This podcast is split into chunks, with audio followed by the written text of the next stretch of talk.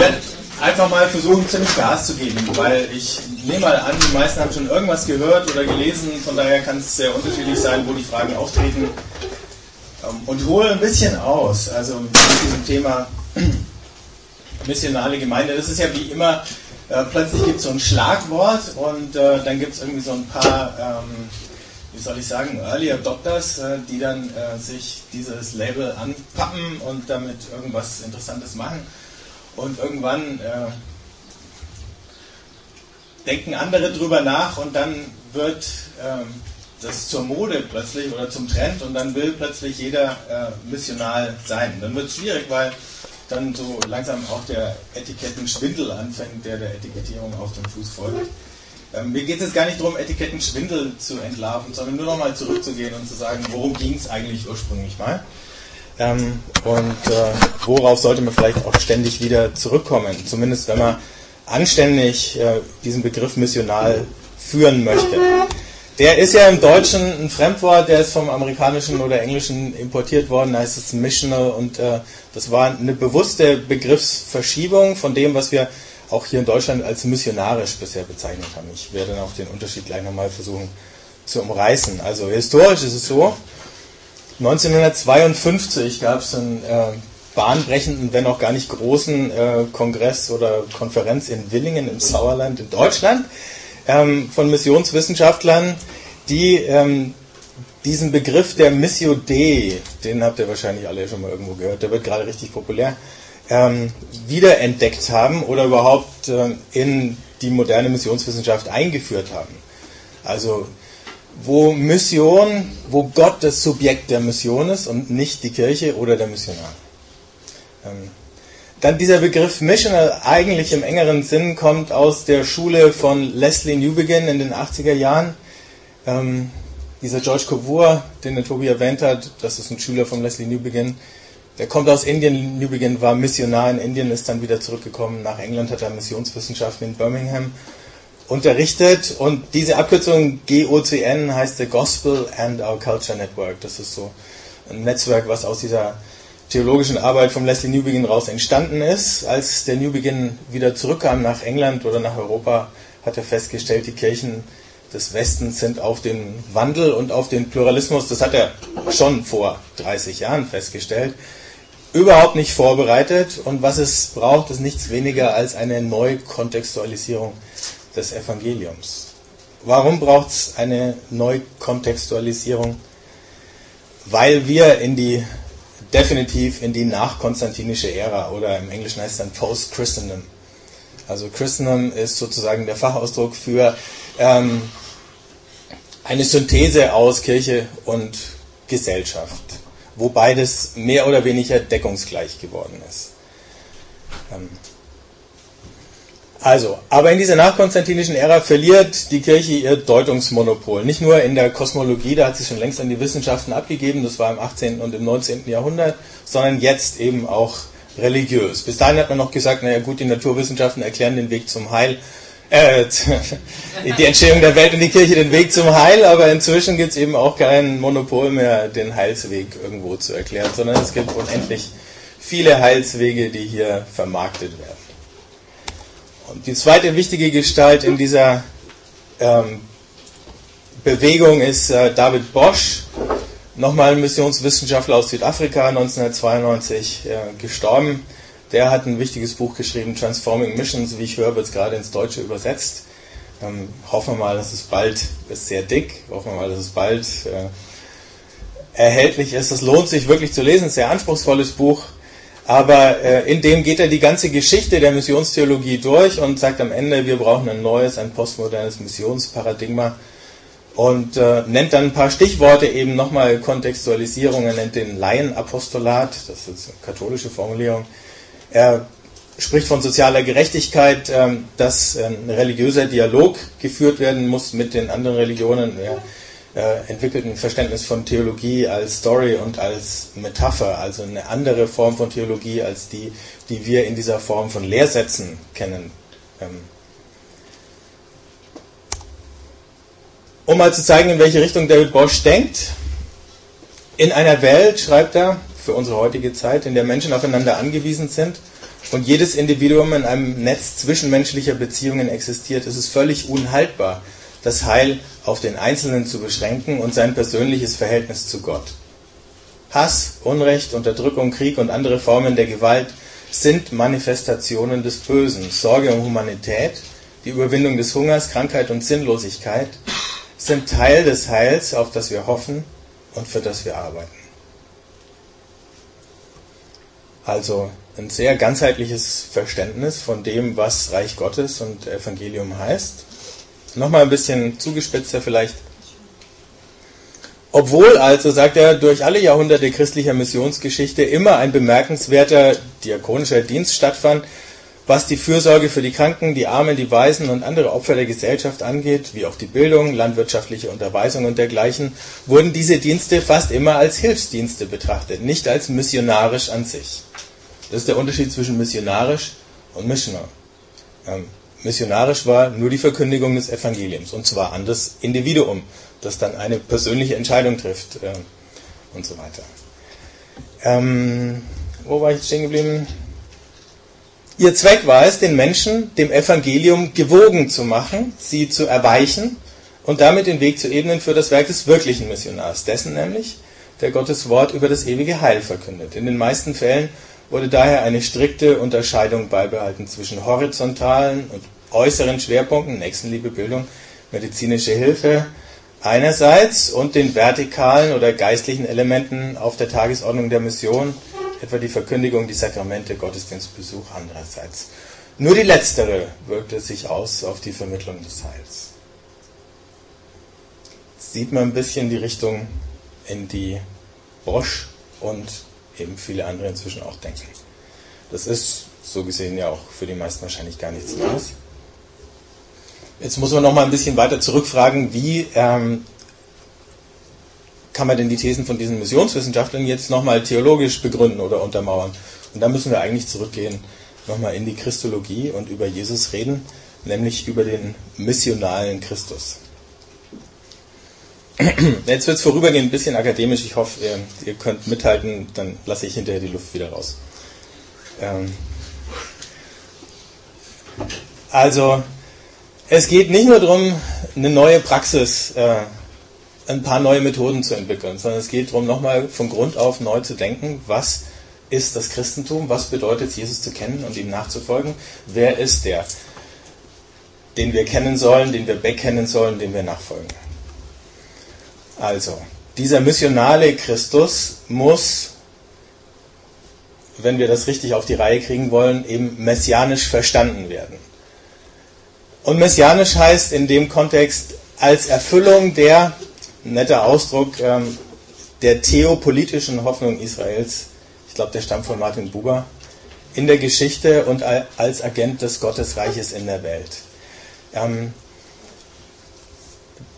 da bekommt das Leben Jesus sozusagen eine horizontale, also eine geschichtliche Ausrichtung. Wir haben oft eine Christologie und die spiegelt sich in, bis in unsere modernen Lobpreislieder in den Texten wieder, wo Jesus sozusagen immer vertikal gedacht wird. Er kommt von oben, zupp, in unsere Welt, dann geht es nochmal eine Etage tiefer, Kreuz, Totenreich und dann, analog zu Philippa 2, geht es zack, wieder ganz nach oben, über alle Daran ist erstmal so nichts falsch, aber das Problem ist, wenn es das Einzige ist, was wir zu Jesus zu sagen haben. Diese jüdisch-messianische Linie, die denkt im Verlauf der Geschichte ähm, und in dem Kontext dieser Geschichte Israels.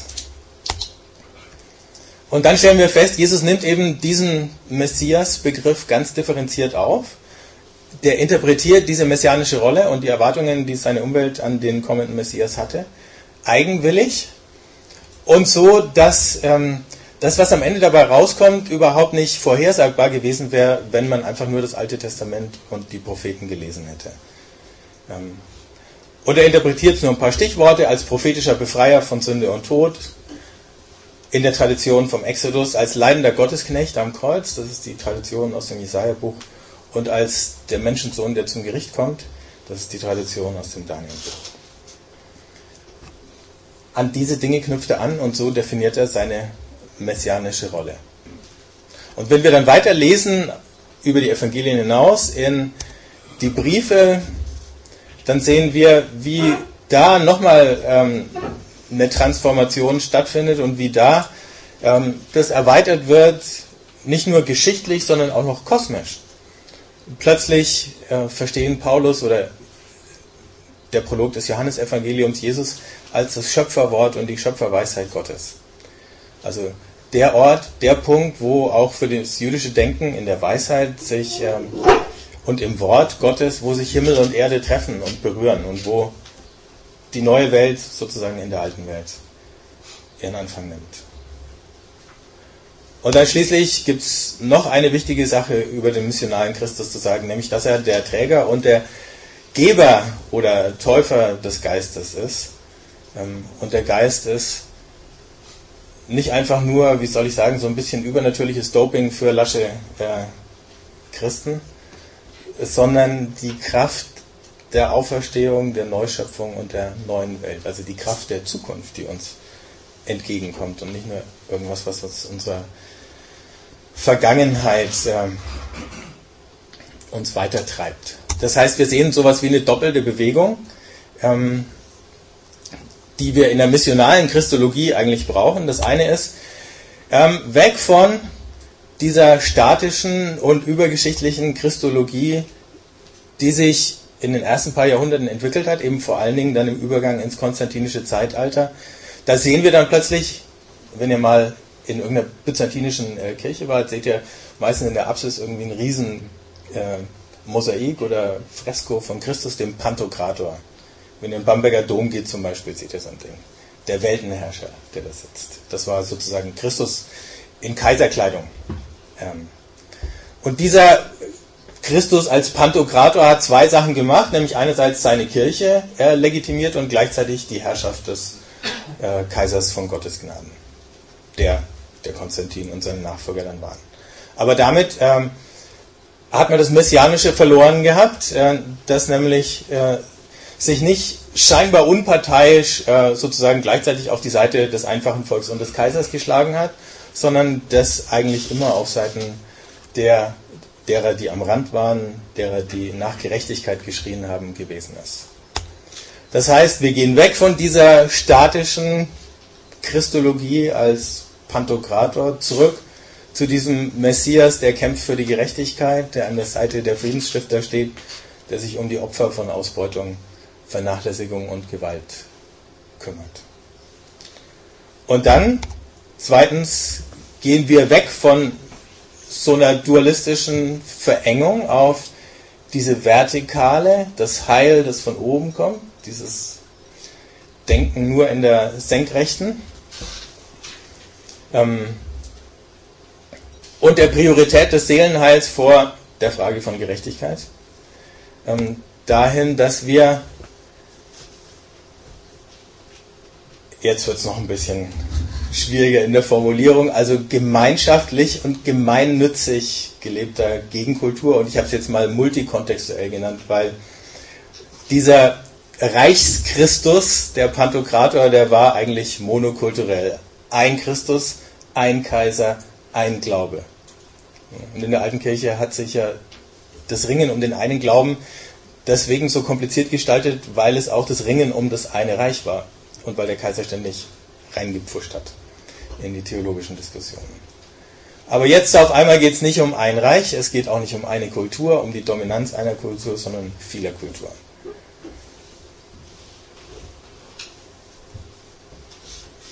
John Sobrino, äh, katholischer Theologe, Befreiungstheologe, hat äh, sich zu dem Thema viel Gedanken gemacht, lohnt sich beim Nachzulesen in seiner Christologie. Manchmal entsteht der Eindruck, sagt er, einige Christen meinten, nach Jahrhunderten sei der himmlische Vater absolut zufrieden, weil der Mittler, der Sohn, auf Erden erschienen ist. Diesem Mittler und einigen Gemeinden ist es gut ergangen, weshalb es auch nicht weiter wichtig oder gar entscheidend ist, ob es der Schöpfung gut geht oder nicht. Das ist natürlich böse, aber er zieht sozusagen die Folgen draus und sagt, ähm, dieser Messias-Titel, der ist den Christen verloren gegangen, weil er in dem Christus-Titel sozusagen zum Nachnamen von Jesus geworden ist. Ja? Und dann hat man nicht mehr diskutiert, was Messias heißt. Und ganz, das ganze Bedeutungsspektrum ist verloren gegangen. Damit eben auch viel von dem sozial-kritischen und äh, von dem Revolutionspotenzial, was da drinnen steht. Und stattdessen haben wir nur noch über den Sohn Gottes geredet und dann eben die Frage von göttlicher und menschlicher Natur bis zum Erbrechen nach allen Richtungen versucht durchzubuchstabieren. Nicht, dass das alles vergebene Liebesmüh war, da ist einiges rausgekommen, aber vielleicht muss man andere Aspekte wieder zurückholen. So, noch ein bisschen simpler, das habe ich gerade die Woche gelesen, ähm, kommt gerade raus, ich habe das Buch noch nicht gelesen, nur die Vorschau. David Fitch äh, hat ein Buch geschrieben, das heißt The End of Evangelicalism. Mit Fragezeichen, nicht mit Ausrufezeichen. Richtig. Aber will drei äh, so Kernelemente, und die habe ich jetzt nur auf Englisch, weil ich schnell reinkopiert habe gestern Abend noch. Dachte, das wäre vielleicht für euch interessant. Äh, drei evangelikale Glaubenssätze genommen und versucht, die sozusagen neu durchzubuchstabieren. Das erste heißt From Inerrant Bible, also von der äh, äh, wie heißt das, irrtumslosen Bibel äh, zu der einen und wahren Geschichte Gottes für die ganze Welt. Das ist ein bisschen das, was äh, David Bosch mit äh, Theologie als Story bezeichnet. Zweitens, ähm, von der Frage, hast du eine Entscheidung getroffen, um Christus als persönlichen Erlöser anzunehmen, zu der Frage, bist du in das Heil eingetreten, das in Jesus schon begonnen hat und das Gott für die ganze Welt wirkt oder bewirkt hat. Nein, wirkt. Und dann die dritte sozusagen Weiterentwicklung oder Akzentverschiebung von der Gemeinde als der Armee Christi, die Einzelne aussendet in die Welt, um für die christliche Nation zu kämpfen. Da steckt noch ein bisschen so der konstantinische Gedanke dahinter der in Amerika vielleicht sogar noch ein bisschen stärker ist mit dieser Ideologie von äh, Glaube und Nation, die sich so merkwürdig durchdringt, zu der Kirche als dem gesellschaftlichen Leib seiner Herrschaft, seines Reiches, ähm, in der sich Christus in der Welt inkarniert oder verleiblicht. Da deutet er an, wie man diese sagen wir mal, drei Schlüsseldogmen der evangelikalen Bewegung umdeuten kann oder weiterentwickelt oder wie man vielleicht ihren Kern bewahrt und äh, lernt, andere Konsequenzen daraus zu ziehen. Also befinden wir uns wieder in dieser Post-Christendom, also nach, also man kann schlecht sagen nach Christlichen. Und nach Christentum ist im Deutschen auch eine blöde Formulierung. Also es ist schwer übersetzbar. Deswegen würde ich lieber sagen nach konstantinischen Zeit. Und diese Ära, die hat ja glatt 1500 Jahre lang gehalten, das muss man mal sehen. Ähm, die Situation jetzt heute bei uns ist die, historische Inkarnationen von Kirche, die bestehen weiter.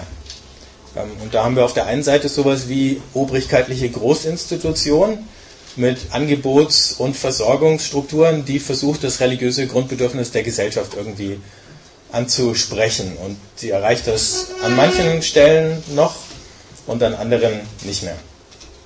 Und der andere Pol ist ähm, fromme Gemeinschaften, die ein bisschen so eine Art subkulturelle Wagenburg ähm, formen in der pluralistischen Gesellschaft und aus dieser subkulturellen Wagenburg gibt es ab und zu mal Ausfallmanöver, die heißen dann Evangelisation. Ähm, und dann versucht man äh, bei diesen Ausfällen möglichst viele Leute zu erreichen und sie dann in die Wagenburg mitzunehmen. Ähm, ist nicht alles, was es über Evangelisation zu sagen gibt. Die Gemeinsamkeit beider ist aber ganz erheblich. Die Gemeinsamkeit besteht in der Konzentration auf Gebäude, auf hauptamtliches Personal oder Klerus, auf Programme und auf Verlustängste.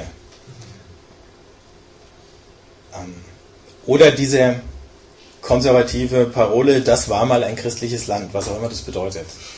Wann war Deutschland ein christliches Land? Unter Adolf Hitler, unter Wilhelm II. Ähm, Im Dreißigjährigen Krieg, ähm, zur Zeit der Kreuzzüge, wir wissen es nicht, ne, als die Sachsen mit dem Schwert missioniert wurden. Ähm, ja, natürlich, in gewisser Weise war es ein christliches Land und in gewisser Weise war es das auch nie. Und vielleicht brauchen wir gar nicht die Synthese von Glaube und Nation wieder. Also, wir sehen dann aber zwei Pole, zwischen denen sich ähm, die verschiedenen Ansätze von Gemeinde und Gemeindeaufbau abspielen.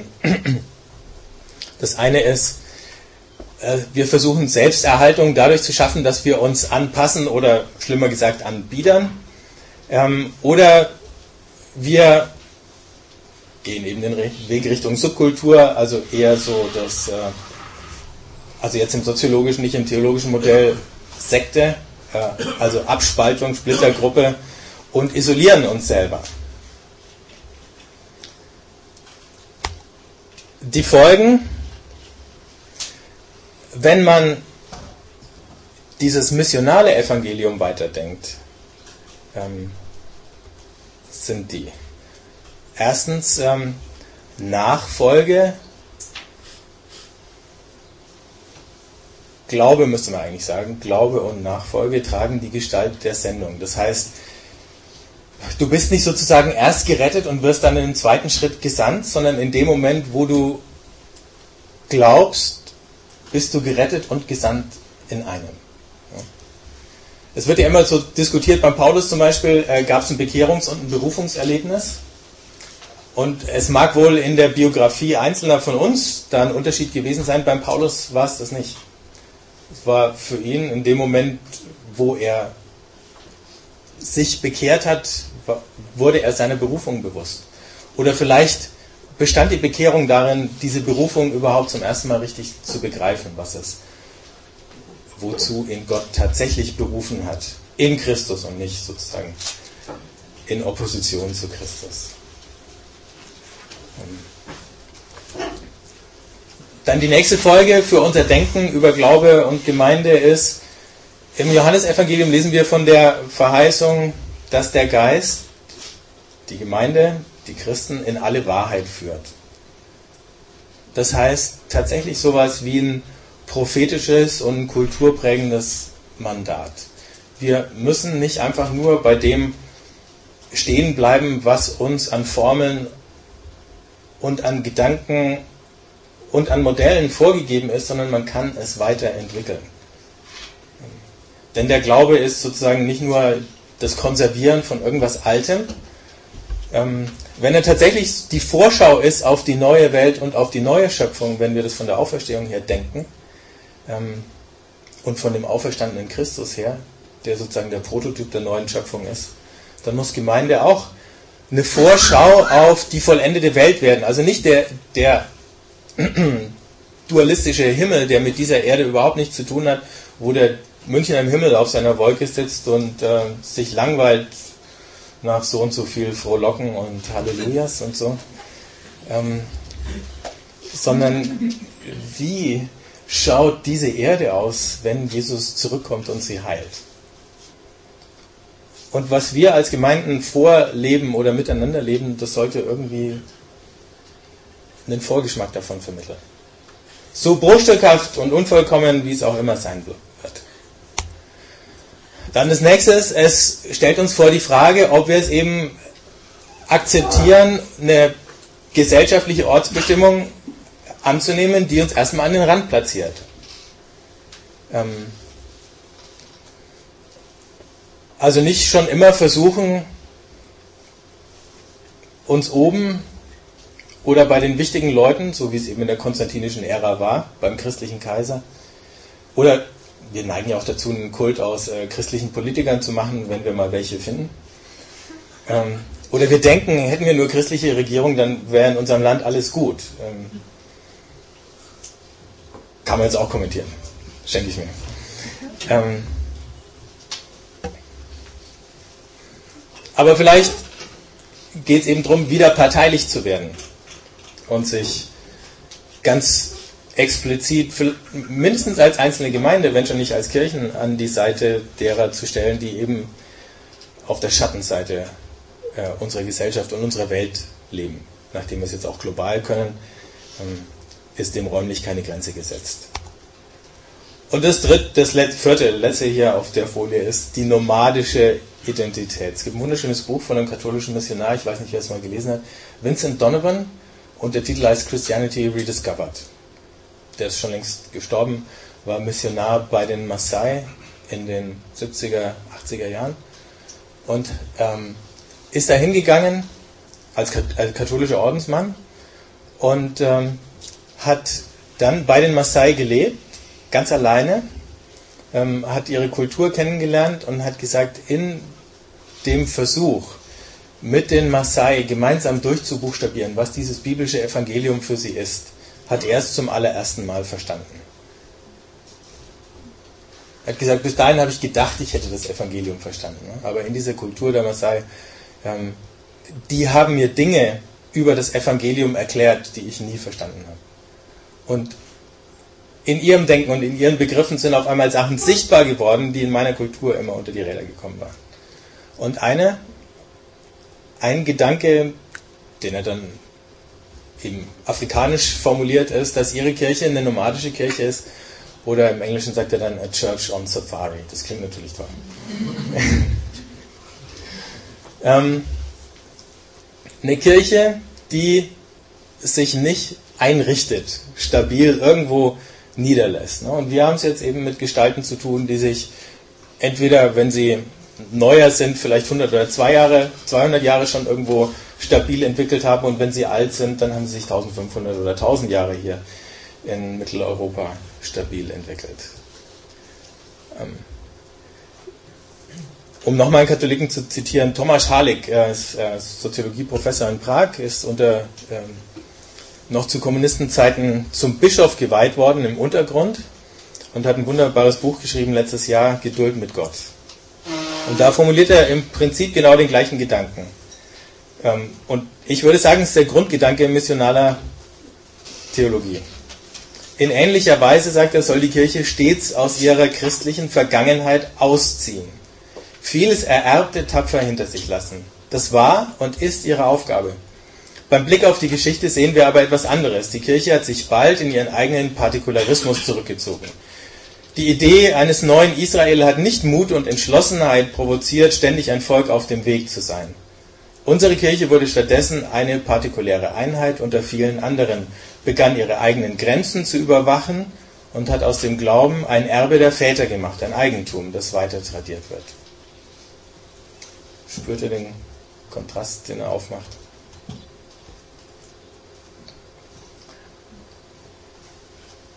Um es noch ein bisschen einzufangen wieder, was der Hallig da fordert, ähm, Fulbert Stefensky, der hat gesagt, alle Anfänge sind bilderstürmerisch. Und in ihnen sagt man jenen Satz des jungen Mannes aus Nazareth, nichts, was zum Munde hineingeht, verunreinigt den Menschen, sondern was aus dem Munde herauskommt, macht den Menschen unrein. Die Welt ist sein, sagt dieser junge Glaube. Eine besondere Stätte, eine besondere Zeit oder ein besonderes Haus ihm zuzusprechen, bedeutet die Leugnung seiner Universalität und der Heiligkeit aller Zeiten und Orte. Jetzt fängt das ein bisschen ein. Es gibt auch die Wahrheit jenes älteren Glaubens, der die Orte, Räume und Zeiten sich als Zeugen sucht. Auf jeden Fall soll man nicht die eine Wahrheit mit der anderen erschlagen. Das sollen die Propheten wissen und ihr Widerpart, die müde und alt gewordenen Priester in den Kirchen, die in Räumen leben und die Räume brauchen. Die Priester bauen Kirchen, die Propheten setzen sie in Brand.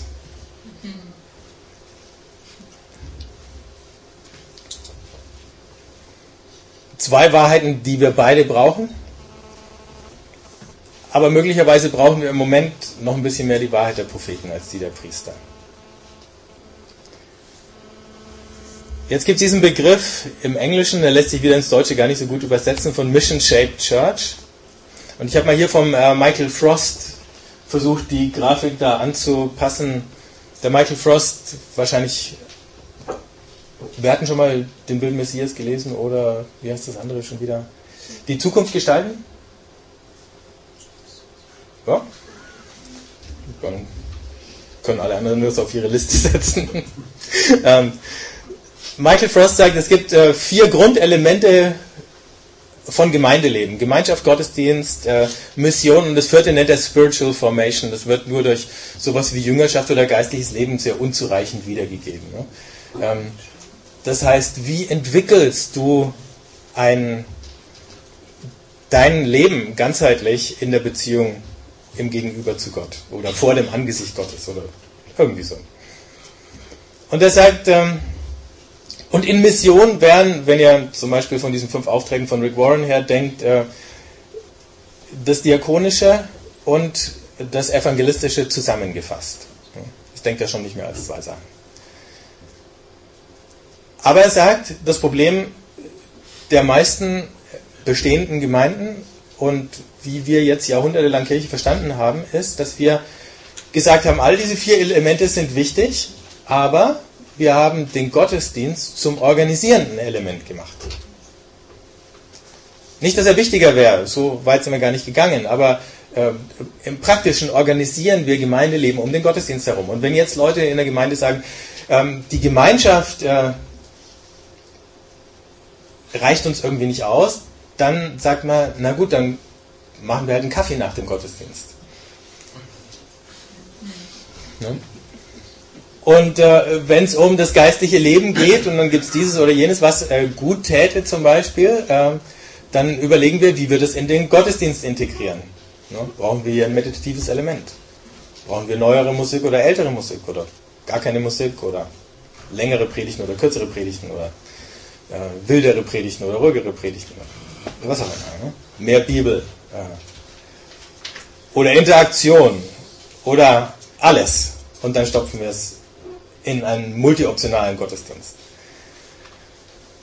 Und Mission. Äh, Mission besteht dann eigentlich darin, dass wir Leute in den Gottesdienst einladen. Oder eben so Zwischenstationen planen wie einen Alpha-Kurs. Also wir laden sie zum Alpha-Kurs ein, um sie dann zum Gottesdienst einladen zu können. Das ist immer eine Standardfrage gewesen, wenn mich Leute über Alpha-Kurse gefragt haben, sagen ja, wie viele Leute kommen jetzt mehr in euren Gottesdienst? Daran ist bewertet worden, was Erfolg war. Ne? Wie gesagt, die Logik existiert. Die Frage ist nur, stellen wir uns damit ein Bein? wenn wir das Gemeindeleben um den Gottesdienst herum aufbauen. Ähm, ups, falsch. Also ist die Frage von Michael Frost gewesen, was passiert, wenn statt des Gottesdienstes plötzlich Mission das organisierende Prinzip wird? an dem wir Strukturen, Inhalte und Aktivitäten der Gemeinde ausrichten. Ähm, oft genug ist ja sogar Gottesdienst das Synonym für Gemeinde. Neulich hat jemand gesagt, da habe ich schier einen Knall gekriegt. Nach der Gemeinde gehen wir Eis essen. Soll schon mal passieren? Ne? Also erstens sagen Leute ständig, wir gehen in die Gemeinde. Äh, also in der Großkirche sagt man natürlich, man geht in die Kirche. Aber ähm, im, im evangelikal-freikirchlichen hat man es umformuliert auf Gemeinde. Von Kirche reden wir nicht mehr so gern. Die ist äh, schon zu pluralistisch geworden. Ähm, no, und dann gehen wir nach der Gemeinde Eis essen. Ist absurd, ne? Also wie, wie kriegen wir das wieder hin, dass Leute Gemeinde mit einer Gruppe von Menschen, die in einer gemeinsamen Mission unterwegs sind, identifizieren? Und ob sie dafür Gottesdienste brauchen, die dürfen sie gern haben. Und ob sie und wie das Gemeinschaftsleben sich dann gestaltet, wenn es sich um Missionen herum orientiert. Äh, und wie das Gebetsleben und das geistliche Leben sich entwickelt, wenn es von Missionen getrieben wird. Vielleicht lernst du dann ja erst richtig beten. Also wenn das ganze Gebet sich im geschützten Rahmen von Gottesdiensten und Hauskreisen, wo man ständig unter sich ist, abspielt, dann ist ja, wie soll ich sagen, der Druck nicht besonders hoch oder der Verzweiflungsgrad, dass bestimmte Dinge passieren. Es sei denn, ein Atomkraftwerk in Japan droht gerade mal in die Luft zu gehen, dann spürt man eine gewisse Dringlichkeit. Aber bei allen anderen Dingen ähm, fühlen wir uns ja selber oft gar nicht irgendwie ausgeliefert und hilflos und äh, in einer Situation, wo wir sagen, wenn Gott jetzt nicht eingreift, dann äh, war das alles umsonst. Aber in dem Moment, wo sich im Rahmen von Mission abspielt, da kriegt es auf einmal eine Richtung. Jetzt nicht unbedingt nur vom Druck her. Ähm, ich habe eine Frage. Was, was würdest du Leuten sagen, die sagen, dass Anbetung das organisierende Element sein soll? Ja, damit sagen sie. Weil da habe ich gerade ja, ja. jemand Diskussion. Ja, naja, da hängt jetzt alles davon ab, was du unter Anbetung verstehst. Ne? Wenn du es ganzheitlich verstehst, dann sind wir von Römer 12, 1 und 2, ne? euer ganzes Leben sei ein vernünftiger Gottesdienst. Gar kein Problem. Ne? Dann ist nämlich Mission genauso Anbetung wie Gottesdienst. Aber jemand, der so fragt, der denkt natürlich Gottesdienst. In der Regel. Ne? Und vielleicht noch ein bisschen persönliche Frömmigkeit. Also wäre meine Erfahrung. Lass uns vielleicht die Fragen sammeln. Also wenn euch äh, während des Vortrags solche Fragen einfallen, schreibt die auf. Denn es gibt gleich eine Rückfragerunde an äh, Peter. Dann können wir die, dann können wir ihn befeuern mit diese Fragen. Gut. Dann gebe ich Gas. Ähm.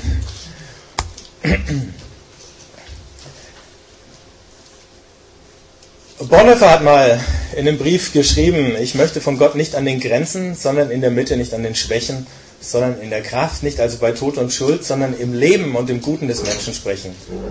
Gott ist mitten in unserem Leben jenseits. Die Kirche steht nicht dort, wo das menschliche Vermögen versagt, an den Grenzen, sondern mitten im Dorf. Der wendet sich dabei an Verständnis von Kirche, was nicht nur Gott, also diesen berühmten Gott der Lücken, ähm, Gott als Erklärung für das Unerklärbare braucht, sondern dass Menschen immer versucht, bei ihrem Defizit zu behaften, um dann zu erklären, warum sie Gott brauchen.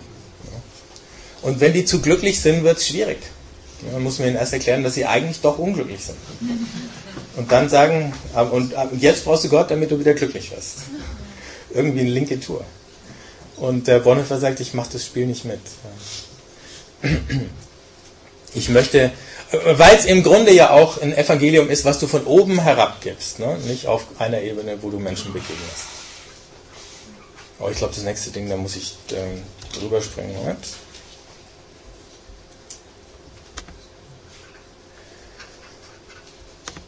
Also eine andere Fragestellung, die in dem Kontext immer auftaucht, ist ähm, die von Zäunen und Brunnen. Das ist ein nettes... Äh, nette Metapher, die äh, Frost und Hirsch in dem Die Zukunft gestalten aufgemacht haben. Ähm, die sagen, eine schöne Analogie für, äh, wie wir Gemeinde bauen können, ist äh, die Schafzucht. wenn du hier in Europa eine Schafherde hast, dann äh, schickst du die auf eine Weide und du baust einen Zaun drumherum. Ne? Es sei denn, du hast ein paar Schäferhunde, die dann sozusagen den virtuellen Zaun darstellen. Also, solange die Schafherden wandern, gibt es den Schäferhund. Aber wenn sie dann weiden, zumindest bei uns, äh, gibt es so eine städtische Schafherde, die immer mal die Grünflächen abgrast. Und äh, dann kommt der Schäfer und mindestens abends baut er dann nochmal so einen provisorischen Zaun außenrum um seine Schafe. Ähm, in Australien sagen sie, ist das Land so weit, ähm, da wächst aber auch das Gras so spärlich und dünn, dass es überhaupt viel zu teuer wäre, Zäune zu bauen. Sie machen das ganz anders sie graben irgendwo ein Wasserloch. Und sind dann sicher, dass die Schafe nie weiter von dem Wasserloch weggehen, ähm, als sie sich erlauben können, wenn sie nicht verdursten wollen. Wir haben Gemeinde eben sehr oft sozusagen von den äußeren Grenzen her gedacht, und gerade im Evangelikalen noch stärker. Wir wollten immer ganz genau klären, wer ist draußen und wer ist drin. Ähm, und das haben wir vom Zaun her gedacht. Wenn wir vom Brunnen, also von der Mitte her denken, ähm, dann relativiert sich das Ganze ein bisschen. Man kann den Rand offen lassen. Man muss nur schauen, dass in dem Brunnen ständig Wasser ist. Ähm, der Gedanke an sich ist auch nicht neu. Johann Baptist Metz hat den auch schon Ende der 70er Jahre ein bisschen revolutionär für die katholische Kirche so formuliert, wenn sie, die Kirche, evangelisch radikaler wäre, brauchte sie vermutlich gesetzlich nicht so rigoros zu sein. Das sind seine zwei Stichworte. Radikal ist der Brunnen, rigoros ist der Zaun. Rigorosität stammt eher aus Angst, Radikalität aus Freiheit, aus der Freiheit des Rufes Christi. Sie könnte dann zum Beispiel auch solche, die in ihrer Ehe gescheitert sind und dafür um Vergebung bitten, zu den Sakramenten zulassen, ohne dass sie einen Dammbruch befürchten müsste. Die Kirche brauchte dann auch nicht den Pflichtzölibat, ja wieder ganz aktuell, zur Bemäntelung der entradikalisierten Christenheit. Es bestünde nämlich gar nicht die Gefahr, dass die apokalyptische Tugend der Ehelosigkeit erlöschen würde. Sie würde aus der Radikalität der Nachfolge immer neu entstehen.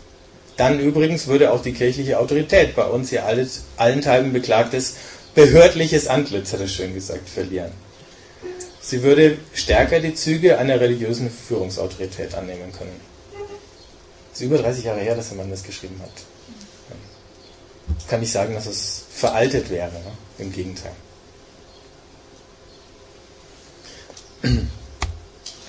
Noch ein bisschen praktischer, jetzt nach vorne gedacht für uns. Johannes 1, Vers 14, Eugene Peterson hat es in der Message so übersetzt, das Wort wurde Fleisch und Blut und zog in die Nachbarschaft. Das ist meine Lieblingsübersetzung. Es gibt auch nicht die andere, zeltete unter uns, aber zog in die Nachbarschaft fand ich toll. Also, wenn wir missional denken, dann ist die erste Frage eben, äh, stimmt die Richtung? Und manchmal machen wir diese Erfahrung, dass wir Menschen begegnen und feststellen, die sind so anders, das ist nicht meine Welt. Oder umgekehrt, Leute kommen in unsere Gemeinde und stellen fest, das ist nicht ihre Welt. Und dann sind sie auch noch einmal gekommen. Ähm aber dass wir in verschiedenen Welten leben, das kann man kaum bestreiten. Nicht nur eine Frage der Generation, sicher auch eine Frage von Milieus oder Subkulturen. Der Punkt, um den es hier geht, ist, Gott wartet nicht passiv, dass wir in seine Welt kommen, sondern er kommt in unsere Welt und er kommt auf uns zu und er sucht uns. Und er betritt unsere Nachbarschaft und wird einer von uns. Und wenn wir das Johannesevangelium weiterlesen, dann fällt Jesus erstmal gar nicht durch große Predigten auf, sondern einfach nur, indem er Menschen um sich herum sammelt. Also, erinnert euch an Philippus und Nathanael, wo er sagt, komm und sieh. Nicht komm und hör, sondern komm und sieh. Also die Beziehung, die wichtiger ist als irgendwie ein Projekt oder als ein Programm. Es geht auch um eine Gemeinschaft und nicht um ein Buch. Also bei allem, bei aller Wertschätzung der Bibel ähm, die Bibel wird in der Kirche gelesen, aber selten außerhalb. Also, weil Jesus verändern will, sammelt er Menschen zu einer Gemeinschaft. Und der Gedanke, der nächste ist von Leslie Newbegin, den fand ich richtig gut. In dieser Gemeinschaft fließt gute Nachricht über in gute Taten. Also, nur das ich mal so als ähm, Aufgabenbeschreibung für die eigene Gemeinde vorzustellen. Gute Nachricht fließt über in gute Taten. Das finde ich schon motivierend und gelungen. Das Problem ist nämlich das, dass an einem Einzelnen, und wir haben eben ja oft, auch wenn wir von solchen Themen wie Freundschaftsevangelisation reden, ja das Problem, dass wir da ganz vereinzelt auftreten. Ne? Ich und meine Freunde. Sind eben ganz andere äh, Leute als eure Freunde. Aber an einem Einzelnen kann vieles gar nicht so sichtbar werden, was eigentlich sichtbar werden müsste. Es wird erst sichtbar in der Gemeinschaft, weil erst da sichtbar werden kann, dass Gott Gemeinschaft ist und Gemeinschaft wirkt. Und das sehen wir schon, die Mission hebt dieses Element von Gemeinschaft überhaupt nicht auf, sondern die gestaltet es neu und die gibt ihm eine ganz prägnante Richtung. Diese Gemeinschaft muss in der Welt, die sie umgibt, unterscheidbar bleiben, bei allem, wo kulturelle Brücken notwendig sind. Immer wenn du eine Veränderung in der Gesellschaft äh, initiieren willst, brauchst du, sagt der Leslie Newbegin, eine alternative Story. Ja? Unsere Gesellschaft hat ihre Stories, nach denen sie lebt. Glück durch wirtschaftliches Wachstum, ähm, Wohlstand und so weiter zum Beispiel. Aufstieg durch Bildung wäre eine andere Story. Das Evangelium ist nochmal eine ganz andere Story als diese Stories, nach denen unsere Gesellschaft lebt und tickt. Ähm, ob es jetzt die Kultur, äh, Konsumgesellschaft ist oder die äh, Technikgesellschaft, was auch immer. Und ähm, wichtig für so eine alternative Story ist, dass sie nicht nur erzählt, sondern irgendwo auch gelebt wird. Und das ist dieser bahnbrechende Satz, ähm, missionale Satz von Leslie Newbegin. Die Ortsgemeinde ist die Auslegung des Evangeliums. Um, the congregation is the hermeneutic of the gospel. Heißt, ähm, weil Menschen das Problem der Plausibilität haben. Wenn du also sozusagen eine Story, aus der du gelebt hast, die die Rahmengeschichte deines Lebens hergegeben hat, wenn du die verlassen sollst und dich an einer anderen Rahmengeschichte festmachst, dann ist die Frage, ist es denkbar, ist es lebbar? Und dann musst du irgendwo sehen, ein Beispiel dafür haben, dass es geht und wie es ausschaut, damit du eine Vorstellung entwickeln kannst, wie dein Leben ausschauen würde, wenn du auch in diese andere Story wechseln würdest. Und deswegen besteht jede Gemeinde in der doppelten Bindung an den Ort und an Gott und an Christus. Und du kannst weder das eine ins andere noch das andere ins eine auflösen. Das bedeutet nicht, der Stil muss anders sein, Kleidung, Musik oder Sprache, der darf ruhig dem Ort entsprechen. Aber die Einstellung, die muss anders sein. Zum Beispiel an Punkten wie Umgang mit Geld, Prioritäten von Karriere, wie wir mit Beziehungen umgehen, wie wir mit unserem Eigentum umgehen, wie wir unsere Zeit einsetzen.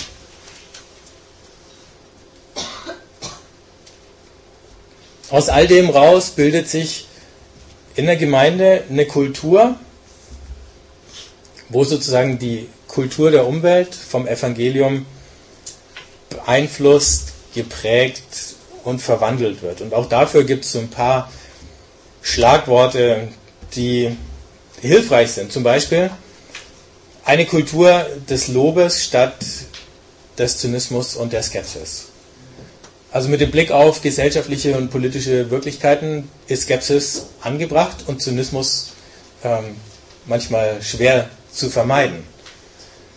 Nur wenn der Zynismus überhand nimmt und alles, was wir noch haben, Zynismus ist, äh, dann ist die Hoffnung verdampft und deswegen muss man in der Gemeinde die Kultur des Lobes, und zwar nicht nur im Blick auf Gott, sondern auch aufeinander, äh, positive Dinge übereinander sagen oder auch die positiven Dinge, die in unserer Welt vor sich gehen, zu sehen und zu würdigen pflegen.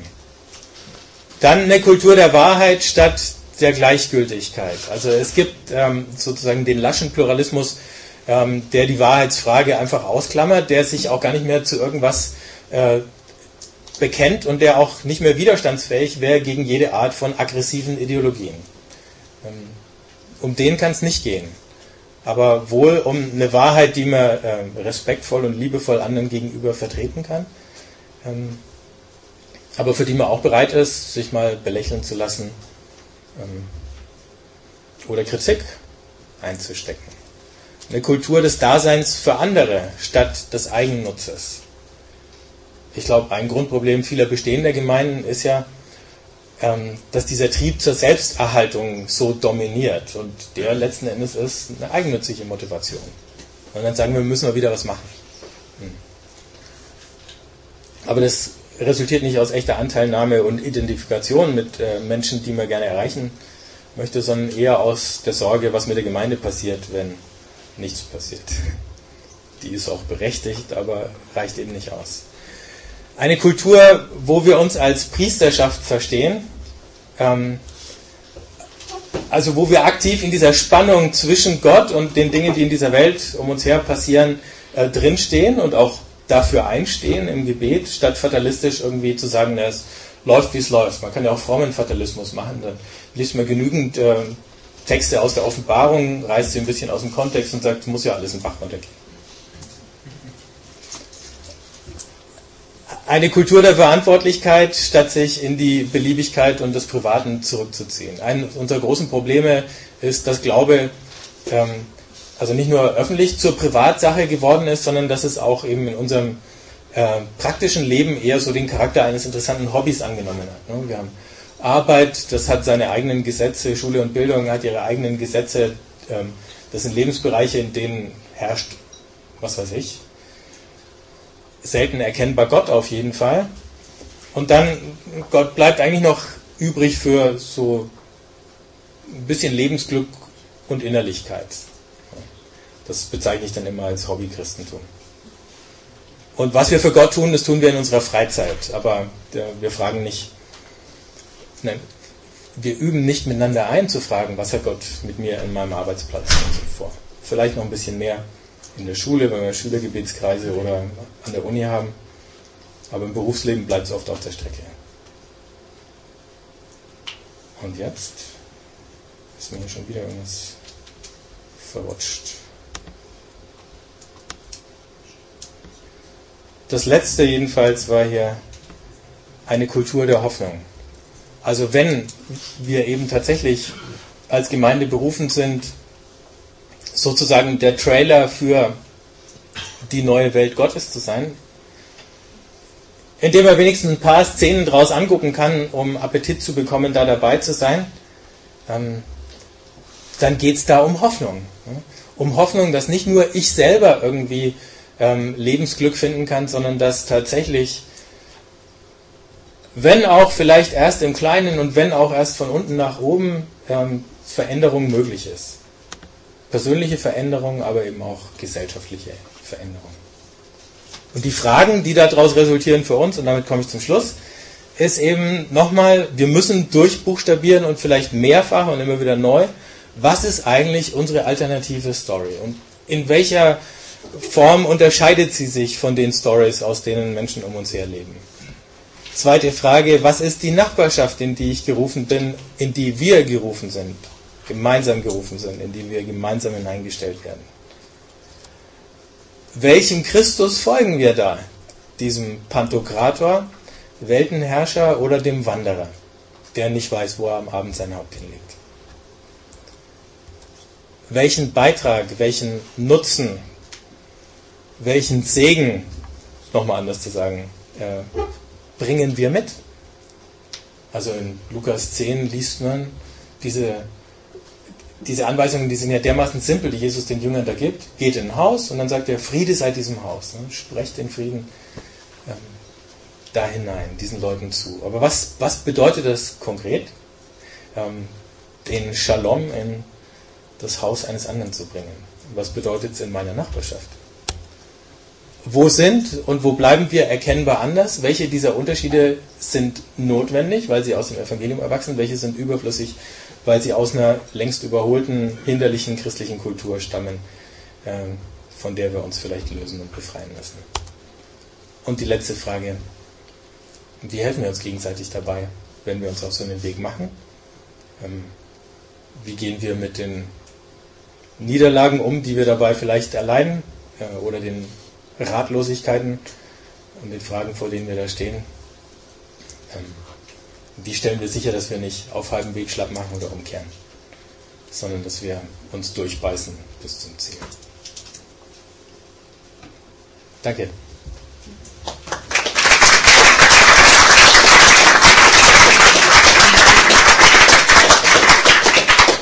Wow, vielen Dank. Ich bin schon fünf Jahre aus der Uni raus. Ich habe einen Knoten im Kopf jetzt, ziemlich ähm, viel Tobak, guter Tobak.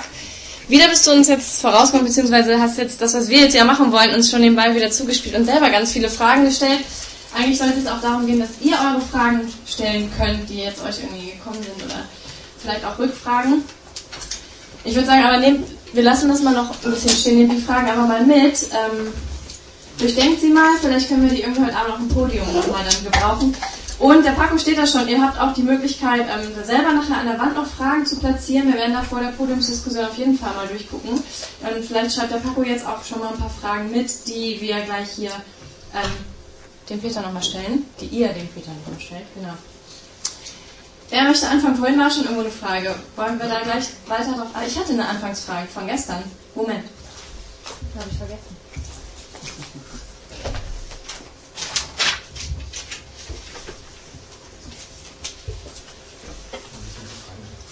Eine Frage aus einer Kleingruppe, die gestern kam, war, wozu brauchen wir die Kirche in Bezug auf missionales Leben? Okay.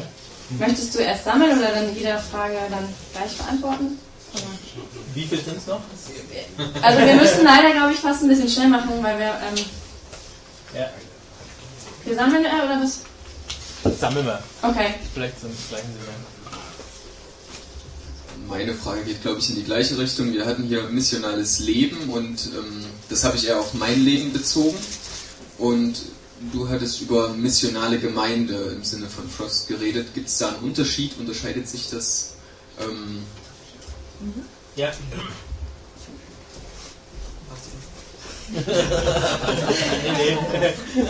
Ich habe eine Rückfrage zu diesem Bild von Michael Frost, wo dann die Mission in der Mitte steht ob das denn nicht wieder eine Verschiebung in irgendeine Richtung ist und ob es nicht vielleicht viel sinnvoller wäre, wenn dieser ganzheitliche Gottesdienst, von dem wir vorhin gesprochen haben, in der Mitte steht und alles andere draußen herum in einem guten und dienlichen Zusammenhang miteinander steht und nicht das eine irgendwie in den Vordergrund gerückt wird. Dann könnte man auch andere Dinge wieder in die Mitte stellen und nicht gerade den Gottesdienst, sondern was auch immer. Willst du jetzt erstmal? Ja, ja. Ich habe dich gesehen. Jamie, du bist danach die Erste. Ähm, ich fange ich fang bei dem letzten an. Ne? Ähm, ganzheitlicher Gottesdienst in dem Verständnis ähm, wäre sozusagen der Bogen um all die anderen Sachen rum. Also der würde alle vier Elemente enthalten. Ne? Das Problem ist halt nur, wir haben fest, also wir, wir können beobachten, dass in dem Moment, wo der Gottesdienst als ne, der Gottesdienst, zu dem sich die Gemeinde versammelt, das organisierende Element ist, was es faktisch in den meisten Gemeinden ist, kriegen wir ein sehr statisches äh, ähm, Bild und ein sehr nach innen gewandtes in dem Moment, wo es die Mission ist. Also die Frage, wie erreichen wir äh, die Menschen draußen und welche Aufgabe, wozu sind wir da gesandt, äh, da kriegen wir ein dynamisches ähm, Verständnis oder Entwicklung von Gemeinde. Insofern könnte man ja auch sagen, nach 1500 Jahren von dem einen Modell wäre es okay, für ein paar hundert Jahre mal das andere zu probieren oder zumindest für die nächsten 20. Ähm, also bevor wir, bevor wir jetzt gleich sagen, das äh, wäre vielleicht wieder ein Fehler, ne, manchmal muss man ein Ungleichgewicht mit dem anderen vertauschen. Ähm, ähnlich wie halt so Geschichten wie äh, Frauenquote oder so. Ne? Du musst mal eins schaffen, um, ähm, um eine Veränderung zu erzielen. Eben, weil fällt man dann nicht, also ist die Gefahr nicht da, dass man dann äh, auf der Seite vom Pferd fällt, dass es irgendwann Aktivismus wird? Oder wäre das dann gerade das, was du sagst, dass man dann eben, dass es ein anderer Pol ist?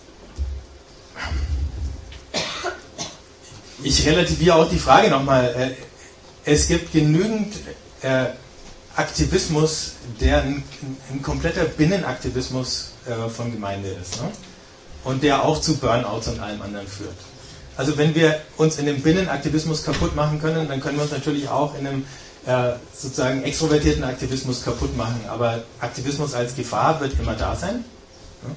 Ist aber weder durch das eine noch das andere ähm, ausgeschlossen. Also setzt dieses Bild Christus zentriert voraus. Kann man das so sagen? Äh, ja, ich würde sagen, das ist nochmal auf einer anderen Ebene. Ne? Aber wenn er sagt, äh,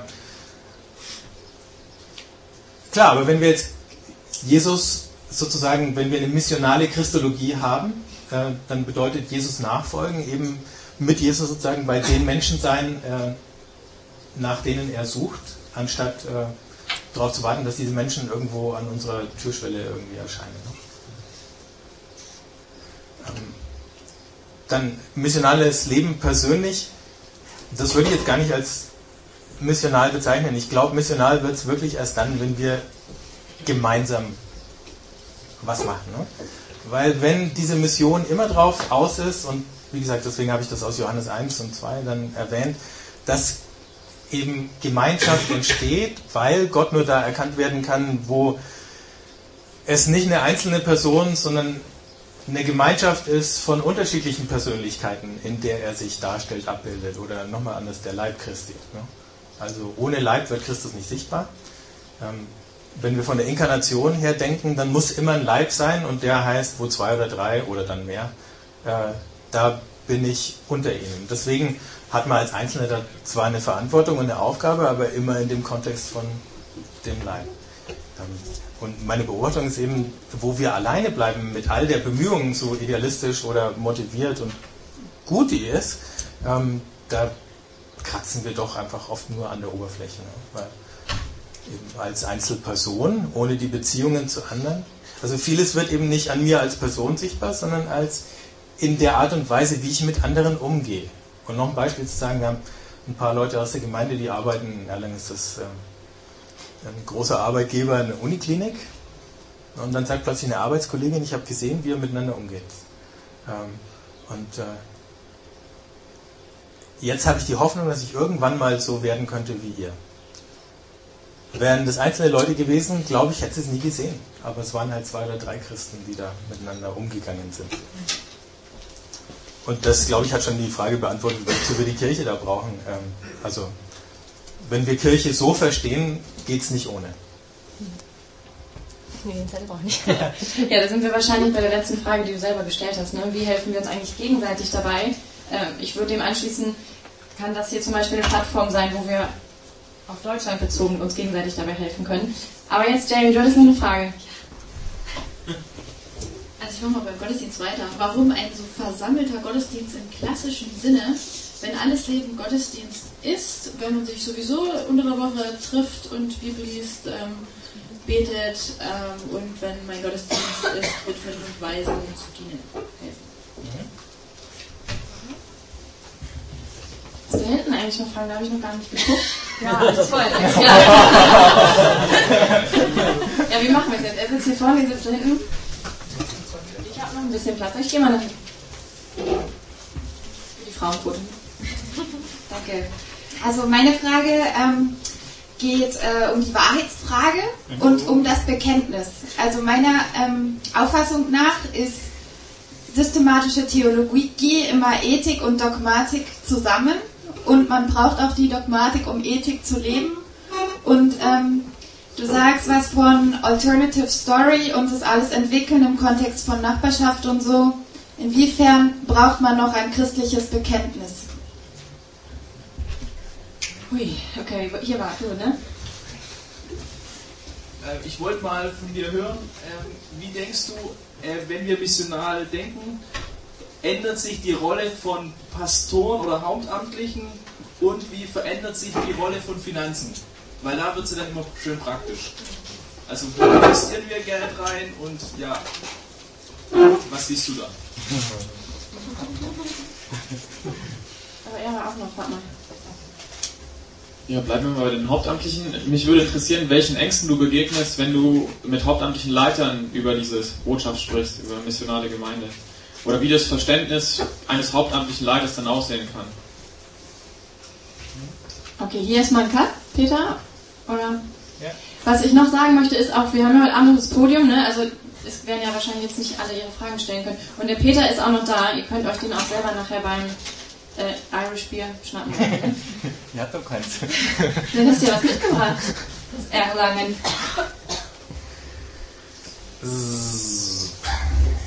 Ähm,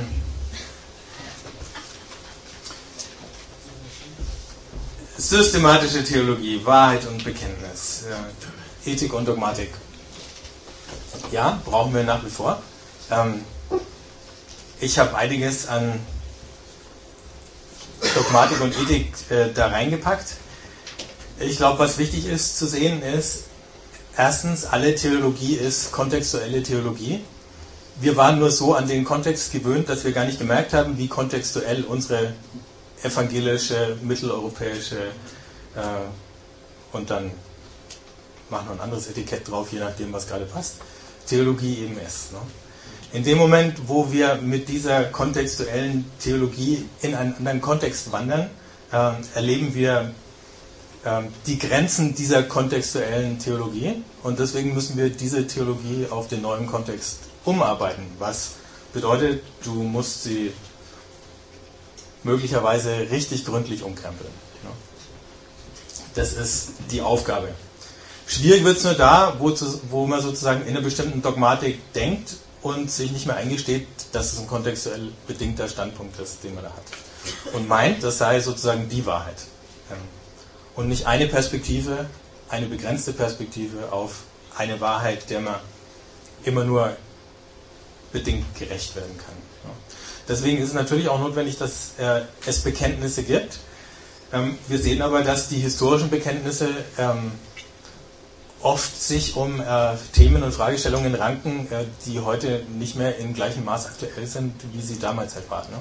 Entweder die reformatorischen Bekenntnisse, wo es um die äh, ähm, Frage von Heil und äh, Vergebung ging, ähm, primär, oder die altkirchlichen, wo es um die äh, Christologie, aber dann eben die in der Horizont, äh, schmal in der Vertikalen gegangen ist. Ne? Ähm, die müssen wir nach wie vor kennen und äh, bearbeiten, aber wir müssen gleichzeitig äh, sehen, dass da heute andere Aufgaben für uns sind, Theologie nochmal zu entfalten. Ähm, was sehr schön ist, ist ähm, in dem Buch von Vincent Donovan, Christianity Rediscovered, steht am Ende das Glaubensbekenntnis der Maasai. Ich weiß nicht, ob ich es dabei habe, vielleicht habe ich es, dann kann ich es euch wieder vorlesen. Da sieht man dann eben, wie kontextuelle Theologie dann tatsächlich funktioniert hat. Ähm, die Rolle von Hauptamtlichen und Finanzen und die Ängste der Hauptamtlichen. Ähm, ich begegne gar nicht so sehr großen Ängsten im Moment, sondern eher, glaube ich, immensen Verständnisschwierigkeiten. Also wenn du äh, die real existierenden Strukturen, in denen sich kirchliches Leben hier abspielt, die sind so dominierend, dass äh, schlicht die Vorstellungskraft fehlt, wie es auch anders ausschauen könnte. Und diese Unfähigkeit, anders zu denken, ist, glaube ich, das größte Problem. Ähm, die Ängste kommen erst dann, wenn man überhaupt mal angefangen hat, anders zu denken. Ähm, weil man dann halt merkt, wenn ich von A nach B möchte, muss ich ja A erstmal verlassen. Und dann, äh, was mache ich in dem Zwischenraum, bis ich in B angekommen bin, zum Beispiel? Erinnert ein bisschen an den äh, Paulus, der sagt, äh, geht es um die Auferstehung, ich möchte nicht entkleidet werden, sondern lieber überkleidet. Ja, aber ich glaube, diese Grundangst, die gibt es eben bei allen so Transformationsprozessen von Gemeinde auch. Und klar, Finanzen.